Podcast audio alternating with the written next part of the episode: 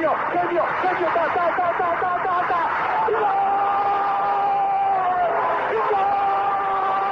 Dennis Bergkamp, Dennis Bergkamp, Dennis Bergkamp neemt de bal aan. Dennis Bergkamp, Dennis Bergkamp, Dennis Bergkamp, Dennis Bergkamp, Dennis Bergkamp. Posse de bola para Portugal, vai Éder, vai Éder, vai Éder, vai Éder, chuta, chuta, chuta!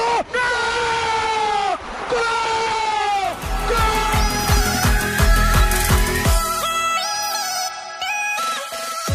Olá pessoal, bem-vindos a Bola ao Meio, podcast que aborda os temas do momento, sem fintas, mas com muitos golos. Boas, bem-vindos ao Bola ao Meio. O meu nome é André Zeferino e nesta semana conto, como é habitual, com o Francisco Gomes da Silva, diretor da ProScout, para um, completarmos aqui o painel nesta uh, edição. Francisco, bem-vindo. Obrigado, André. Vamos a isso. O convidado desta semana é Bruno Andrade, jornalista do Gol e mais recentemente em Portugal, jornalista também do Canal 11. Bruno, bem-vindo e obrigado por teres aceitado o convite. Fala André, fala Francisco, obrigado eu pelo convite, sempre um prazer. O Bruno é um jornalista brasileiro e, como tal, hoje vamos fazer uma viagem até ao Brasil. Nos últimos dias uh, tem sido noticiado que Abel Ferreira irá mudar-se para o Brasil, inclusive já se despediu da, da equipa, da sua equipa atual, o PAOK, uh, e portanto, aliado a isso, vamos também comentar a chegada de Sapinto ao Brasil. Portanto, neste momento chegam dois treinadores ao Brasil e para isso convidámos um, também o Bruno para estar aqui no nosso painel e falarmos um pouco sobre uh, aquilo que irão encontrar no Brasil, um no Palmeiras, outro no Vasco da Gama, também as motivações e falar um pouco da equipa uh, e do, dos plantéis. Vamos começar então um, pelo, pelo contexto em si. Uh, Bruno, comece por ti e vamos falar primeiro do, do Abel, que é mais recente. Uh, ainda não está confirmado, a verdade é que o Abel já se despediu do plantel, mas ainda não está oficializado pelo Palmeiras, mas uh, está quase tudo certo. E portanto, o que é que o Abel pode uh, encontrar no, no Palmeiras? Para já vai encontrar muita, muita pressão, até porque pelo forte plantel que tem o Palmeiras, pelo forte investimento que tem feito nos últimos anos, brigado de frente com o Flamengo. Só que especialmente nessa temporada tem deixado a desejar. Lembrando que o Palmeiras hoje, né, data da gravação, sexta-feira, está na sétima colocação apenas no Brasileirão, um pouco distante, 10 pontos da briga pelo, pelo título, que hoje é, é quase cabeça a cabeça entre Internacional e Flamengo. 10 pontos de diferença para esse Palmeiras, com a capacidade tática, técnica que pode ter. Então o Abel, o Abel chega muito pressionado. Lembrando ainda que o Palmeiras também joga paralelamente a Copa do Brasil, venceu nesse, nessa semana o Red Bull Bragantino 3-1, praticamente se consolidou e, e levou a vaga para os quartos, está nos oitavos de final da Libertadores, ou seja, tem três competições para atacar, sendo que o Brasileirão é aquela mais difícil, visto ali a, o, o, o, Flamengo, o Internacional, o próprio Atlético Mineiro. Muita pressão, mas um, um, um ponto de vantagem para esse Abel, e lembrando o Abel, que, enfim, vocês conhecem melhor, melhor do que eu, mas é um Abel que gosta de apostar na, na, formação, ou pelo menos tem apostado na formação, foi assim no Braga e agora mais ainda no PAOK. O Palmeiras, de um ano para cá, mudou muito a chave. Até 2019 era um clube que ia muito forte ao mercado, às vezes até muito exagerado, contratava por contratar, e muitos jogadores mais veteranos, medalhões. E dessa temporada para cá, se o Luxemburgo, o Vanderlei Luxemburgo, que foi demitido recentemente, deixou algo deixou o título paulista frente ao Corinthians, o que foi importante, mas o maior legado do Luxemburgo, mesmo tendo sido demitido, foi ter colocado muitos jovens jogadores em campo. O Patrick de Paula, que é o médio que foi recentemente ligado ao Benfica, o Gabriel Menino, que até já chegou à seleção brasileira principal, tem o Gabriel Veron, o Wesley, enfim, são vários jovens jogadores. Então, basicamente, resumindo, é isso: é, é muita pressão dentro de um Palmeiras que era para estar brigando pelos títulos de forma mais consolidada mas um ponto, um ponto vantajoso é que encontra um plantel muito bom e com jovens jogadores, que é aquilo que ele gosta. Francisco, eh, em relação a ti, lance já esta pergunta, porque muitas das vezes eh, é colocado em cima da mesa que é quais as motivações que um treinador que está uh, no PAOK a disputar uma Liga Europa encontra para se mudar para o, para o outro lado do, do mundo e para um Palmeiras onde sabe que vai ter um contexto, como o Bruno referiu bem, bastante difícil? Uh, Antes de mais, agradecer a presença do Bruno, que é sempre um gosto tê-lo aqui connosco nas nossas iniciativas. Relativamente à, à tua questão do, do, contexto, eu acho que isto é, é, uma questão muito pertinente e interessante de analisar. Um, nós temos que ver que o Abel foi um, um, dos melhores técnicos, digamos assim, que passou pelo Campeonato Português nos últimos anos. Um, é um técnico jovem, promissor, para mim é, é, é, dos melhores técnicos desta nova geração portuguesa e ele um, acaba por fazer um extraordinário trabalho no, uh, no Sporting de Braga. Uh, salvo erro, é dos treinadores que mais pontos tem uh, no Campeonato Português nos últimos anos. e se compararmos com aqueles treinadores que, que estão fora do, dos três grandes, ou seja, do Benfica, Sporting e Porto, deve estar mesmo no, dentro do, do topo. Uh, e acontece que ele acaba por sair do, do, Braga, vai para um desafio muito interessante que é, que é o PAOK, um, que tinha acabado de ser campeão na Grécia. Uh, a equipa um, lutou muito um, nesse ano, quando ele chega, lutou de forma igual e equilibrada contra o Ajax na, na pré-eliminatória de acesso à, à fase de grupos da Liga dos Campeões. Acaba por, por cair perante um Ajax que meses antes uh, esteve a, a, poucos minutos de ser finalista da, da Liga dos Campeões, perdeu uh, contra o Tottenham na meia-final e fez uma brilhante campanha.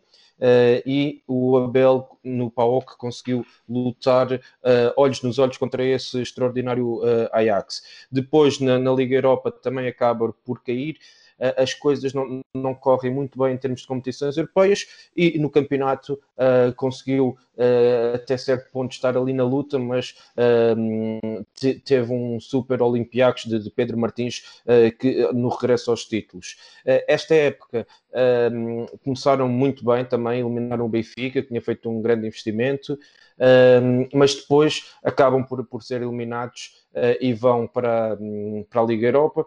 No campeonato as coisas também não estão muito favoráveis, embora ainda no, no início, uh, e lá está ao, ao Olympiacos que domina. E uh, eu estou a tentar meter-me no, lugar do, do Abel para perceber o que é que leva a sair de, de um campeonato, embora periférico, na Europa, para ir para, para o Brasil. É, é um, um passo arriscado, até porque o campeonato no Brasil uh, está, está quase na, na, reta final e o Bruno disse bem, uh, explicou uh, aquilo que é o contexto brasileiro e, e, do Palmeiras, mais concretamente, a exigência, a pressão que existe. Uh, por isso, acho que é, é, um passo arriscado naquilo que pode ser a sua gestão, porque eu acho que o Abel uh, tem qualidade e potencial para chegar a um dos grandes em Portugal e também neste momento tem qualidade para estar num, num campeonato, uh, atrevo-me mesmo a dizer numa Big Five, não na equipas que lutam por, por títulos, mas equipas ali do meio da tabela, acho que tem, tem todas as condições para, para fazer e fazer um, e fazer um trabalho tranquilo, uh, como o Bruno disse, de, da aposta dos jovens, evoluir a, a equipa e, e, praticar um futebol uh, atrativo. Uh, e, parece-me a mim que vai para o Palmeiras, se isso se concretizar, porque acaba por se esgotar o projeto PAOK, uh, percebe que não, não, vai ter, não vai ter sucesso a nível interno, com a concorrência forte do, do Olympiacos, e acredita que com a qualidade que existe no Palmeiras, pode fazer um bom trabalho. Uh, eu acredito também que isso é possível, como o, Bruno referiu. Uh, hoje em dia já há uma mescla daquilo que é uh, a juventude com a experiência. Temos o Gabriel Menino, Gabriel Verón, De Paula, o próprio Vinha, que eu gosto muito, lateral esquerdo, que é uruguaio, e depois tem jogadores mais, mais experientes, como é o Felipe Melo, o Luís Adriano, o Scarpa, o Ramires, Lucas Lima. Ou seja, para esta época acho complicado uh, vir a fazer alguma coisa, embora, uh, como o Bruno disse bem, tem, tem a passagem à, na Copa do Brasil encaminhada, uh, tem também a Libertadores, acho que será meses de um, adaptação e de consolidação de processos e de ideias. E depois, criando estas bases, na próxima época, acho que pode ser muito interessante perceber como é que a equipa pode crescer e assumir o papel de, de favorito, como é o caso do Palmeiras, como um dos grandes clubes do Brasil, assumir-se uh, como favorito a todas as provas onde que vai disputar. E estou curioso para perceber então uh, como é que o Abel, se for para o, para o Palmeiras, claro, uh, pode apresentar-se neste contexto brasileiro. Bruno, eu vou lançar-te aqui uma, uma questão. uh, e, e, e, que tem a ver com, com uma questão que o Francisco levantou, que é uh, a Libertadores. Portanto, o campeonato, o Brasileirão, uh, como vocês já referiram bem, está complicado o Palmeiras poder alcançar o, o, título. Portanto, mudando a sua perspectiva e o, o seu foco para uma Libertadores, em que, na minha opinião, claro, se o Palmeiras ganhasse a Libertadores, a época estava feita para o Palmeiras e era uma época positiva. Uh, e sabemos bem que a Libertadores, que são jogos a eliminar, que o contexto de um jogo a eliminar e o contexto de um campeonato são completamente distintos. Tendo o Palmeiras essa tal mescla um, entre experiência e juventude, acreditas que o Abel, conseguindo se adaptar, conseguindo colocar os jogadores do seu lado, que os jogadores comprem rapidamente as suas ideias, pode uh, ser uma ameaça a poder uh, aspirar pelo título na Libertadores? Eu acho que ainda não coloco como entregue a briga pelo título do Brasileirão. Evidentemente, 10 pontos, são quatro jogos de diferença. E tem um Flamengo que tem crescido muito, um internacional cada vez mais consolidado com o Eduardo Cudê, um Jorge Sampaoli no Atlético Mineiro que ainda vive de altos e baixos, mas eu não colocaria como o, o Palmeiras fora dessa briga, evidentemente que vai ter a pressão de que ele se aproxime, que tente o título, mas se não vier a ser campeão brasileiro, eu acho que essa de fato não é a principal é, a sua principal meta, até porque essa distância pesa na hora de ter uma cobrança mais interna, mas sem dúvida alguma a Libertadores, até pela, pela questão do chaveamento, se você for analisar a questão do chaveamento, o Palmeiras enfrenta o Delfim do Equador, que com todo respeito é uma equipe considerada fraca, pequena do futebol sul-americano, se passa do Delfim, enfrenta ou Jorge Wilstermann ou Libertar, e o Palmeiras também é favorito nesse tipo de confronto. Então o Palmeiras só vai ter um pouco mais de dificuldade uma, numa possível meia de final contra um Del Valle, por exemplo, ou até mesmo o River Plate. Ou seja, entre aspas, tem um caminho mais facilitado, sendo que do outro lado tem Boca Juniors, tem Flamengo, tem Internacional, tem o Racing, tem o próprio Santos, que melhorou um pouco de, de, de qualidade nos últimos jogos com a chegada do Cuca. Então eu vejo que é, é, um brasileirão que vai ser complicado, mas ele consegue fazer um bom trabalho. E se se manter pelo menos entre os quatro, já vai ser algo muito bom mas que no, no na, Copa do, na, na, Libertadores e também na Copa do Brasil, até porque na Copa do Brasil começou agora para o Palmeiras, lembrando que é, antes dos oitavos, os clubes que não jogam as competições sul-americanas não participam. Então, Palmeiras, Flamengo, Internacional, todas essas equipes entraram nos oitavos da Copa do Brasil. Então, tem chance sim de ser campeão da, da Copa do Brasil, tem chance, por que não, de ser campeão da Libertadores. Acho que o Brasileirão é difícil, mas dá para incomodar um pouco ainda. A grande questão é, é a cobrança que vai existir, o calendário é muito forte, porque vai ter que gerir, administrar três competições. Um treinador que, por mais que hoje o mundo moderno faça com, com que acompanhe, e eu sei que o Abel, nos últimos dias, já pediu que os seus adjuntos, auxiliares, pudessem acompanhar os jogos do Palmeiras, conhecer os jogadores, mas para quem vem de fora, de uma outra cultura, uma outra realidade, não é tão simples conseguir ter esse, esse impacto muito grande, mas o Palmeiras, por, pelo plantel muito forte que tem, os medalhões, os veteranos são bons jogadores, os mais jovens, incluindo, como o Francisco disse, o Vinha, o uruguaio, que eu também gosto bastante, não atua, também é titular, é, é, joga com frequência na seleção uruguaia. Eu acho que o Abel, com tempo, e acho que tempo no Brasil é, é, muito complicado de dizer, mas quando o Palmeiras aposta e o negócio fechado, dois anos de contrato, com a possibilidade de renovação por mais um, e vem trazer um, um treinador estrangeiro, vem tirá-lo. O Palmeiras está contratando um treinador, está é, tá pagando por ele, está pegando alguém desempregado, ou seja, há, há, uma aposta. Claro que a cláusula de rescisão baixou, porque o Paulo também facilitou bastante a série do Abel. O Palmeiras paga, pelo que eu sei, 600 mil euros agora e podendo pagar mais 800 mil euros, dependendo das metas que o Abel atingir no Palmeiras. Mas isso, para o futebol brasileiro, mesmo se tratando do Palmeiras, é um alto investimento. Então, acredito eu que, pela qualidade que tem o Abel, pela qualidade que tem o plantel do Palmeiras e a estrutura que o Palmeiras vai entregar para um treinador que acredita agora no seu trabalho, eu acho que o Abel tem tudo para dar certo, ou pelo menos fazer um trabalho digno para já. Francisco, da tua parte, e para que uh, quem nos ouve conheça aquilo que, que é o Abel, uh, em termos de modelo de jogo, o que é que o Abel poderá apresentar nas, na sua chegada ao Brasil?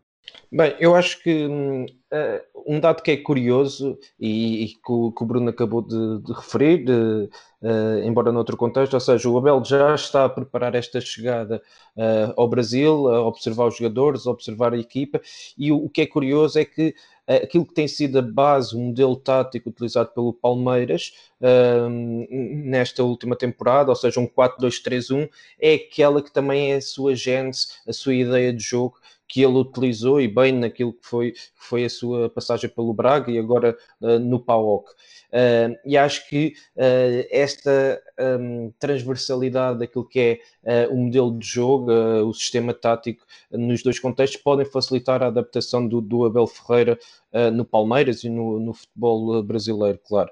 E por isso aquilo que, que é uma particularidade do sistema tático, eu ainda nestes últimos dias tenho, tenho falado com, com alguns jornalistas brasileiros sobre esta questão, têm também uh, perguntado, a título de curiosidade, como é que será o Abel, um, e tenho-lhes dito que uh, para estarem atentos àquilo que é a, a saída a 3 do, das equipas do Abel, ou seja, não é uma saída a 3 digamos, normal, que costumamos ver muitas vezes com, com um dos volantes ou um médio mais recuado a descer para junto dos centrais e projetando os dois laterais.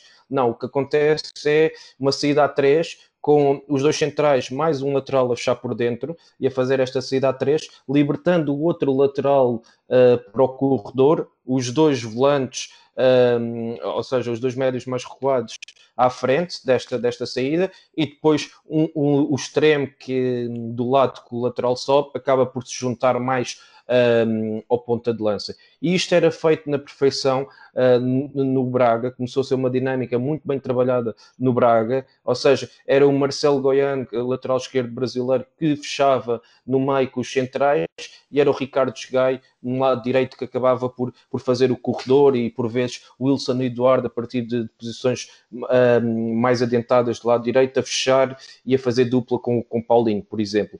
Eu acho que isto é possível fazer no Palmeiras, mas no sentido contrário, ou seja, seria, por exemplo, Gabriel Menino a fechar uh, com, com o Felipe Mel e com, com o Luan, por exemplo, e libertando o Vinha para, para posições mais adiantadas, projetando-se e dando liberdade para ele aparecer uh, no meio campo contrário.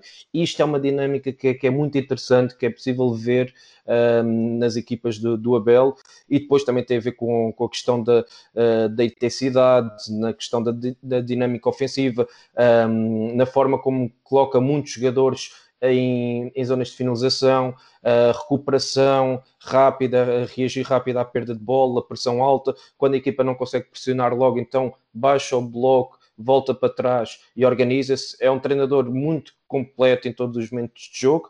Uh, privilegia um jogo de, de posse, um futebol ofensivo, mas também valoriza muito aquilo que é a organização defensiva das suas equipas. E eu lembro que há coisa de dois anos nós fizemos o, o evento do Scout Talks e o Abel foi um dos convidados e ele falou daquilo que eram as, as suas equipas. Uh, foi uma autêntica aula naquilo que, que ele falou daquilo, do seu percurso, da forma como comunicava e, e vendia as suas ideias aos jogadores, aquilo que, que pretendia no momento ofensivo, também a valorização do, do processo defensivo, e isto para mim um, faz, e associado, claro, aos resultados que ele, que ele demonstrou, não é?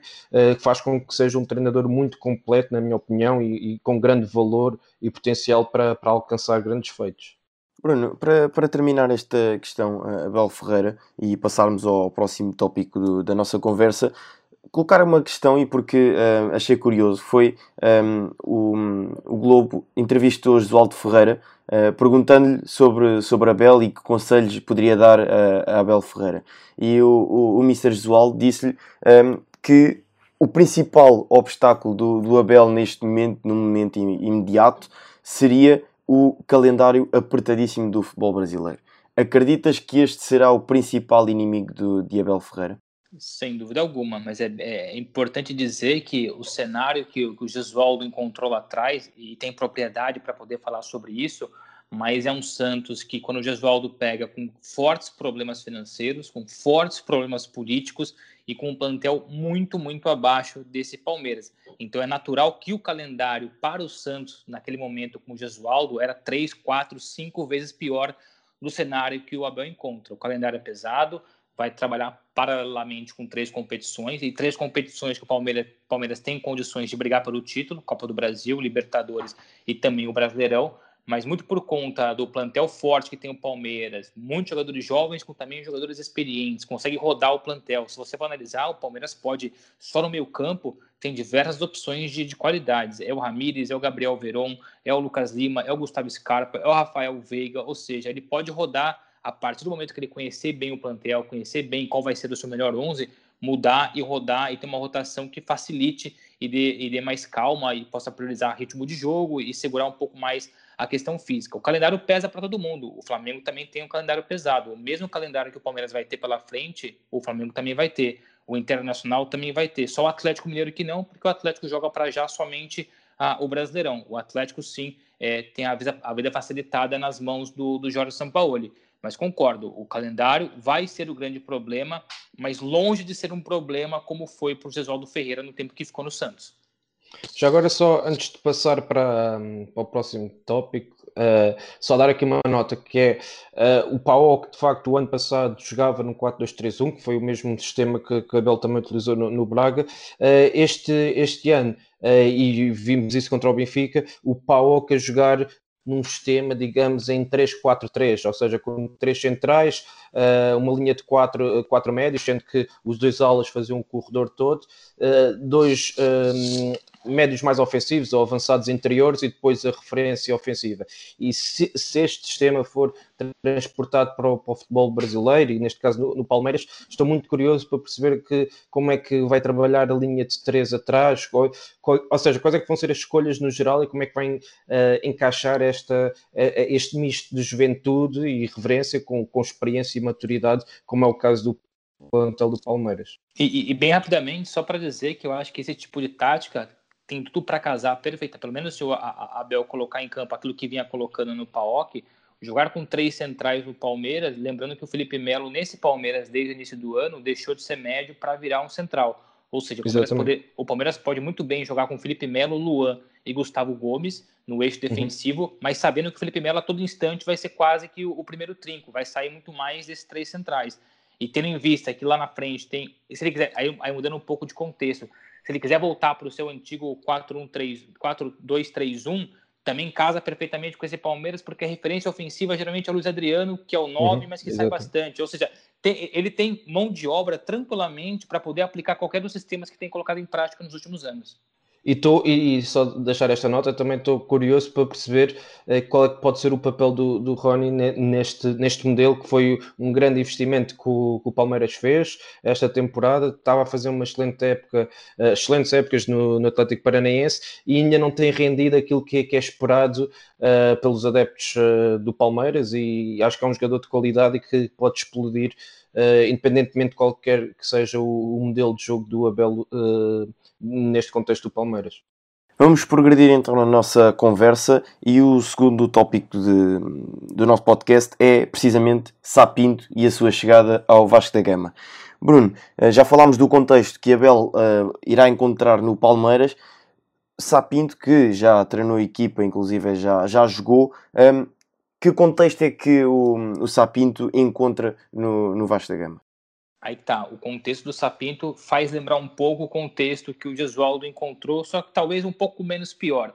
Lembrando que o Vasco da Gama daqui a alguns dias vai ter eleição presidencial, e isso condiciona muito o trabalho do, do Sapinto, até por, até por isso, por pedido dele, o contrato que ele assinou com, com o Vasco é válido somente até fevereiro. Lembrando que o Brasileirão geralmente acaba, geralmente não, sempre acaba em dezembro mas por conta da pandemia foi esticado até fevereiro. O contrato, então, é só para até o fim do Brasileirão. Lembrando que o Vasco também tem a Sul-Americana e, e, o Sapito estreou bem, ganhou do Caracas e deu um pouco mais de tranquilidade nesse início de trabalho. Então, é, é, um, é um cenário que tem um plantel. Eu acho o plantel do Vasco longe de ser um plantel ruim. O Vasco hoje está na zona de rebaixamento do Brasileirão, mas lembrando que tem dois jogos a menos, ou seja, pode tranquilamente se afastar. Pelo plantel que o Vasco tem, por determinados jogadores que me agradam muito. Thales Magno, eu gosto muito do Miranda, o Central, tem o Andrei, o Médio, o, o Benítez, que apesar de ser jogador um pouco lento, e não sei se vai casar perfeitamente com o estilo do Sapinto, mas, mas é um jogador que tem sido decisivo. O Bruno Gomes, que é um médio ofensivo e tem sido convocado é, constantemente para a seleção sub-20. Então o, o, o, o Sapinto tem ali mão de obra, tem jogadores que ele, que ele possa vir a acertar o Vasco. O Vasco não vai brigar pelo título do Brasileirão, o Vasco não vai brigar seguramente entre os quatro melhores ou seis melhores que, que aí se apuram a Libertadores do próximo ano, mas é um Sapinto que percebe e sabe muito bem disso, porque foi a conversa que ele teve com o Vasco, que no primeiro passo, nesse primeiro contrato dele com o Vasco, para que na, na próxima época ele venha renovar o contrato, é manter ali o Vasco entre os dez primeiros, oito primeiros, garantir, garantindo assim o apuramento novamente à Sul-Americana do ano que vem e, e ver nessa Sul-Americana carregar até o máximo onde puder chegar. Eu acho que o Sapinto tem condições com esse plantel, por aquilo que ele já conhecia do futebol brasileiro, porque assim que ele começa a, também a, a, negociação com o Vasco, ele vai estudar e vai descobrir. E quando eu conversei com o Abel em duas oportunidades, uma quando ele estava indo e depois quando ele já tinha ido ao Brasil, ele pareceu uma pessoa muito, muito, muito bem ligada àquilo que era o Vasco da Gama por exemplo, é, muita gente no Brasil sempre é, condicionou por que, que o Thales Magno joga muito aberto pela esquerda, sendo que ele pode ser um, um, jogador mais interessante no corredor central. E a primeira coisa que o, que o Sapinto destaca nesse Vasco é isso, de saber que o, o Thales Magno é muito rápido, é muito veloz, tem habilidade, joga bem pelo lado esquerdo, mas percebe que o Thales pode ser moldado para ser um 9, para ser um jogador de corredor central. Então você percebe que é um treinador que estudou, que já conhece bem ali alguns dos seus jogadores e que aos poucos tem tudo, não dá para ter certeza, mas tem tudo para extrair o máximo. Então eu acho que o Sapinto é outro treinador, claro que em uma proporção diferente, eu acho que consegue pelo menos para já arrumar a casa do Vasco e daí em diante no próximo ano pensar em, em voos maiores. Francisco, o que é que uh, Sapinto pode apresentar em termos táticos e no seu modelo de jogo um, ehm, nesta equipa do Vasco da Gama? Bem, eu, eu aqui faço uma ressalva e, faço também uma sugestão que é para passarem no nosso site e lerem o artigo que tu, André, escreveste e muito bem, a, a falar do contexto daquilo que era o Vasta Gama e das ideias e do perfil uh, técnico e tático do Sapinto. Acho que está muito completo e muito interessante daquilo que podem ser um, em termos futuros, um, aquilo que podem ser as ideias e o modelo de jogo de, de Sapinto neste Vasco. Eu concordo e reforço aquilo que o, que o Bruno disse. Um, é um plantel uh, com elementos interessantes. Eu também gosto muito do Thales Magno. Uh, o Carlinhos, que também uh, foi reforço para, para, esta temporada, também já tinha trabalhado com, com, o Sapinto e é um jogador, digamos, diferenciado e que pode acrescentar qualidade. Também gosto muito do, do lateral direito, o Caio, que é, que é muito jovem e que nós já tínhamos destacado também no nosso site na, na copinha do, do ano passado. E depois acho que falta aqui de facto um, um, um, matador, uma referência ofensiva que não tem tido agora neste momento porque está, tem estado ilusionado, que é o caso do, do German Kahn, eh, que é o melhor marcador da, da equipa, eh, não, não, tem, não tem contribuído porque tem estado ilusionado e tem jogado Ribamar. Mas acredito que quando uh, Sapinto estiver o plantel todo à sua disposição, que vai conseguir uh, montar a sua ideia de jogo, aquele 4-2-3-1, uh, agressivos na procura da bola, uh, intensos, com capacidade para jogar um jogo vertical, os extremos a, a, jogarem por dentro e os laterais a subirem. muitos jogadores também na, na, em zona de finalização, e isso acho que com esta agressividade que também é própria da, da, sua personalidade, transpor isso para os jogadores e para o campo, uh, pode fazer com que, o, com, neste caso, que o Vasco consiga dar o salto na tabela classificativa e como o Bruno disse, não é para atacar o título nem os primeiros uh, seis lugares, mas ter ali uma classificação tranquila na, no Brasileirão e fazer uma ponta final de, de campeonato muito interessante. Sim, e hum, destacaste bem esse tal artigo que um, que eu fiz. E lança, jogando aqui um pouco aquilo que o, que o Bruno disse sobre também o Tales Magno, uh, não acredito que o Sapinto uh, irá usar o Tales Magno como o tal 9 que falta nesta equipa. A verdade é que um, o, o German Kahn pode ser essa solução, infelizmente, para o Sapinto e para o Vasco que está lesionado neste momento e não pode jogar, mas quando regressar, acho que vai ser ele o 9. O Tales, aquilo que me parece que o Sapinto pode uh, retirar do jogador é aproveitar o seu jogo interior. E aí sim, aquilo que referiste da possibilidade de ele jogar mais ao centro. Acho que uh, os dois extremos, tanto o Vinícius como o Tales Magno, têm qualidade que, que sobra. E portanto, a possibilidade de jogarem um, pelo, pelo interior, pelo centro do campo e também permitir as subidas dos laterais, principalmente do Caio, que é um lateral ofensivamente um, bom, acho que será por aí que o Sapinto uh, vai jogar. Um, Bruno, não sei se, se concordas com, com, esta minha ideia. Estou também curioso para ver como é que um, se vão apresentar no Brasileirão, porque ainda não o Sapinto ainda não, enfim, não, não teve grande espaço de manobra no, no Brasileirão. Estou curioso para ver as alterações que uh, vai ocorrer na equipe e também destacar uh, a entrada do Leonardo Gil no meio campo, que foi contratado há, há pouco tempo. Uh, portanto, acho que também vai ser um jogador importante no, no modelo de jogo do, do Sapinto, porque vai ser o, o jogador uh, mais fixo no, no meio campo. É isso. Primeiro dizer que eu concordo, eu acho que o, o Thales Magno não que venha a ser um 9, mas ele tem que deixar muito mais o, o lado esquerdo para ir para o meio, porque ele tem qualidade para isso. E também acho que o, o, Sapinto vai começar aos poucos. Contra o Corinthians, por exemplo, o Thales Magno, o, o Vasco perdeu do Corinthians 2-1. 2-1 a 0, já não me recordo, mas enfim, o Vasco 2 perdeu 2 do 2-1, perdeu do Corinthians. O Thales Magno começa a partida pelo lado esquerdo e na segunda parte o, o Sapinto coloca ele no corredor central, a, a, ser mais participativo no meio, muito claro, pela ausência do Cano, mas cada vez mais o Sapinto vai puxar esse jogador pro, pro corredor central. Gosto muito do Leonardo Gil, do Léo Gil, acho que ele traz bastante qualidade na, na criação de jogo.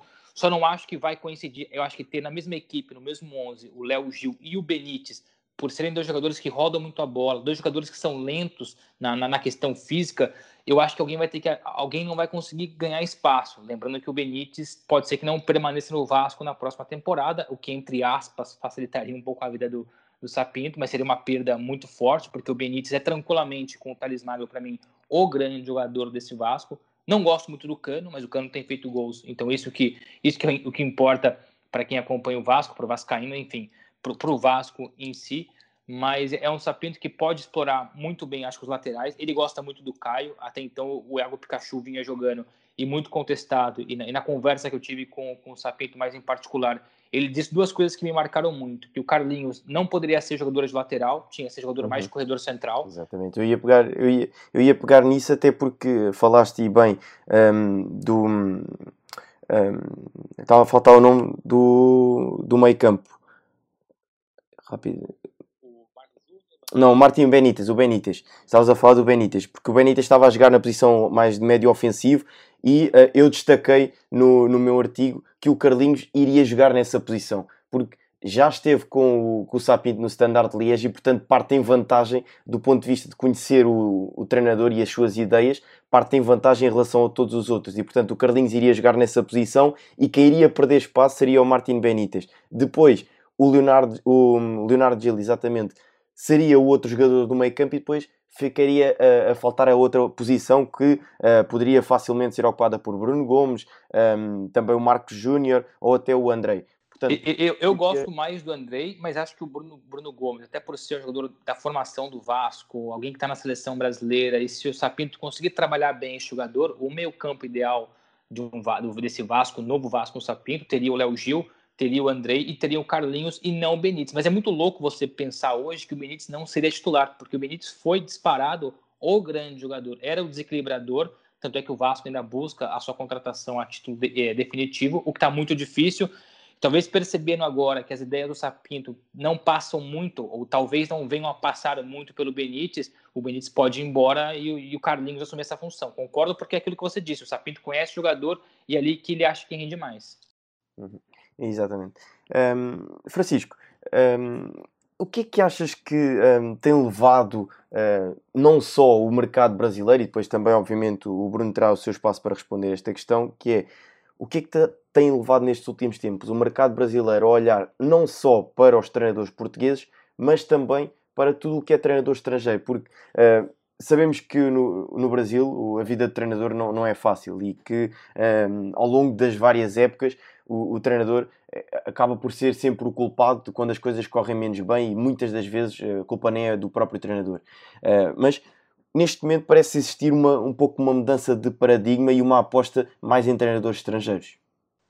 Ok, eu acho que há aqui uma série de, de fatores e depois o Bruno naturalmente pode falar melhor uh, com mais propriedade e mais conhecimento do que eu, mas uh, dando aqui a minha visão daquilo que vou conhecendo do futebol brasileiro, de, das pessoas que vou, vou, partilhando algumas opiniões e, e debatendo com, com elas, que é o seguinte, uh, há um problema de, de formação no, no futebol brasileiro em termos de técnicos, não, não em termos de qualidade dos mesmos, mas sim naquilo que é um, o processo de, da CBF com as licenças de treinadores que não serem válidas, por exemplo, para os mercados europeus, ok? E isso faz com que os treinadores brasileiros, apesar de terem qualidade, uh, estão limitados àquilo que é uh, o mercado brasileiro. E há uma, chamamos assim, uma dança de cadeiras muito grande no mercado brasileiro, uh, dos vários treinadores que passam por quase todos os clubes isso associado à falta de, de, visão estratégica, digamos assim, a falta de paciência, de tempo uh, por parte das estruturas e dos próprios adeptos, faz com que os treinadores brasileiros acabem por rodar muito rapidamente de, de clubes. Uh, há casos de treinadores brasileiros desta época, e eu lembro do Tiago Lares, que, que entrou no, no Goiás e esteve 4, 5, 6 jogos, ou nem isso.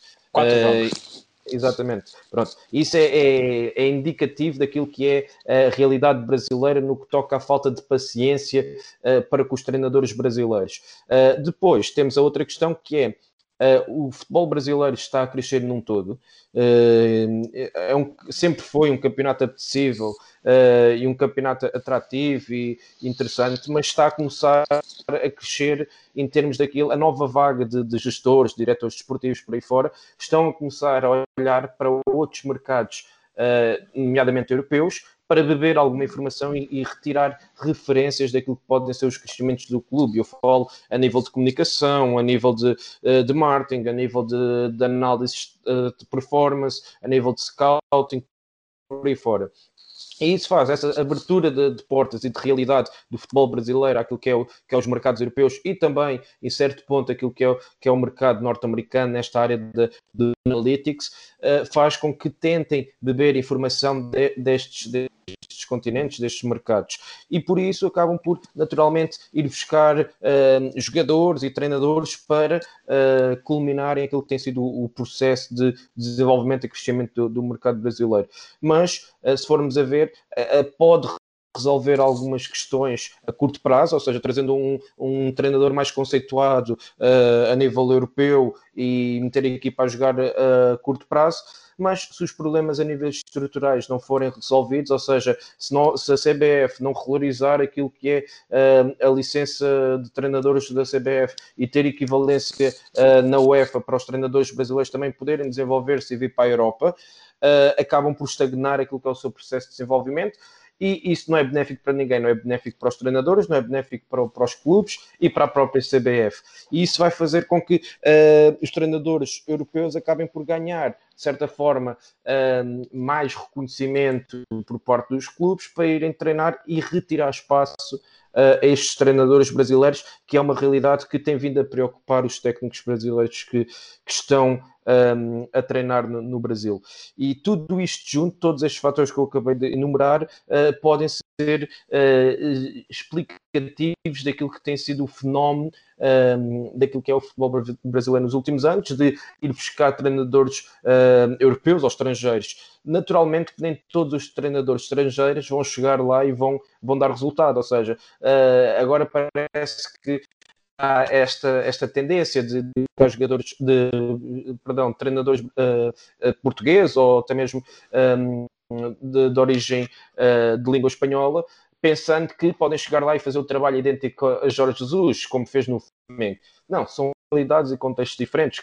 Claro que há treinadores com qualidade uh, na Europa, da mesma forma que há no, no Brasil. E, e, eu acho que uh, com treinadores europeus a paciência é, é maior, mas uh, lá está, os problemas estruturais continuam e é preciso, é preciso, digamos, trabalhar esses problemas para que exista um crescimento do futebol brasileiro de forma sustentada, começando desde já pela formação dos técnicos para que possam dar continuidade e se não tiverem espaço no Brasil, possam ir para a Europa e, e dar e continuar o carreira espaço competitivo. E se assim for, uh, mais tarde podem regressar ao Brasil e mostrar qualidade bebendo a informação que existe na Europa, uh, mas naturalmente vivemos num, mercado livre uh, e é sempre bom ver os clubes a crescerem e os campeonatos e é interessante ver esta dinâmica em, em, termos de treinadores vindos da, da, da Europa para, para o Brasil. Bruno, força, em relação à presença de treinadores portugueses no, no Brasil e ao fenómeno que Jorge Jesus uh, criou.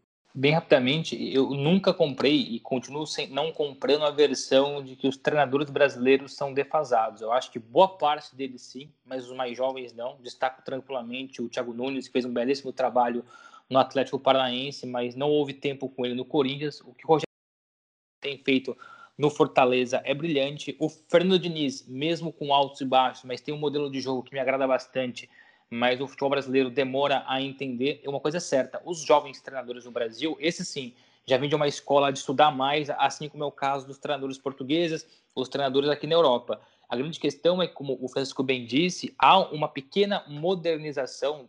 Alguns dirigentes deixam de ser amadores no Brasil para se profissionalizarem. E a partir desse momento, eles começam a olhar mais para treinadores de outras nacionalidades, sobretudo para sul-americanos. Por isso o Eduardo Cudê, por isso o São Paulo, enfim, por isso essa percepção de que o sul-americano, no caso não brasileiro, é, é, é melhor do que o próprio brasileiro. Mas a grande questão é que o Brasil ainda não dá tempo para os seus treinadores, seja ele estrangeiro, seja ele brasileiro. Essa é a grande questão. Os mais velhos, esses sim, defasados, eu coloco tranquilamente o Scolari, o Luxemburgo, com ideias ultrapassadas e falta de ideias. O Renato Gaúcho ficou conhecido recentemente com uma frase, conhecido não, mas uma frase dele ficou muito famosa quando ele disse que enquanto Jesus faz isso e aquilo, ele, ele prefere estar na, na, praia jogando futebol do que estar estudando. Então, primeiro é essa percepção de que os mais velhos no Brasil é, ficaram presos no passado e, e não estudam, não se modernizam. Mas os brasileiros mais jovens se modernizam, estudam, só que daí batem de frente com os clubes com as suas estruturas, boa parte ainda madura, a questão política, da pressão de não, não suportarem quatro, cinco, seis jogos. Isso é uma vertente e uma percepção do olhar sul-americano, mas eu não tenho a mínima dúvida, é impossível separar uma coisa da outra. A, a, o olhar maior para os europeus, em especial para os portugueses, aconteceu com o Jorge Jesus, porque até então o Brasil olhava muito para fora, mas para o Uruguai, para a Argentina, para o Chile, basicamente é, se limitava à América do Sul. O Jorge Jesus conseguiu abrir os horizontes. Perceberam que um técnico que vem de uma cultura totalmente diferente, que tem que atravessar o Atlântico, conseguiu sucesso, claro que facilitado pela estrutura, pelo dinheiro do Flamengo, mas aquilo que o, o, Jorge Jesus trouxe e deixou abriu os olhos de vários clubes de perceberem por que não o mercado europeu, por que não o mercado português. Tanto é que o Flamengo, assim que perde o Jorge Jesus, define que inicialmente o treinador tinha que ser estrangeiro, preferencialmente português, até que levou o não do Carlos Carvalhal, tentou ali com o Leonardo Jardim e não conseguiu, e daí então foi atrás do Menec Torran, que é o catalão, que é espanhol, enfim, mas que tem uma filosofia parecida, a filosofia europeia de ser. E daí em diante, os portugueses começaram a ganhar moral. Aquilo que o Jorge Jesus fez,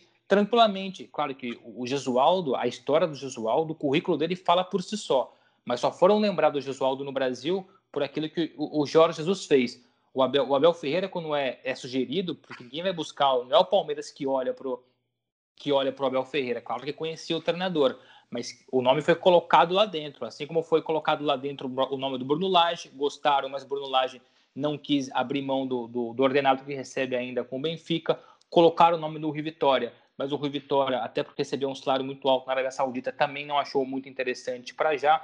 Ou seja, uma coisa é o olhar para os treinadores sul-americanos não brasileiros acontece porque no Brasil, infelizmente, os mais velhos estão defasados. Mas o olhar agora para o cenário europeu é muito, muito legado do Jorge Jesus. E é assim que chegamos ao fim de mais uma edição do Bola ao Meio. Resta agradecer a vossa presença. Bruno, muito, muito obrigado por teres aqui marcado presença no Bola ao Meio. Obrigado eu, sempre um prazer participar com vocês. Um abraço André e um abraço Francisco. Francisco, da tua parte também agradecer aqui a presença e uh, espero contar contigo para a próxima edição. Claro que sim, e mais uma vez agradecer ao Bruno por, por esta excelente participação e é sempre um gosto tê-lo connosco. Está assim terminado esta edição do Bola Meia. Agradecer também a si que esteve desse lado a ouvir-nos. Nesta edição viajamos até ao Brasil, demos uns toques na ginga e no samba brasileiro para falar de Abel, Sapinto e os seus novos projetos. Um grande abraço e até para a semana. Obrigado por nos terem seguido em mais um episódio. Sigam o ProScout nas redes sociais em Facebook, Twitter, Instagram, YouTube e principalmente no nosso site em www.proscout.pt. Até à próxima!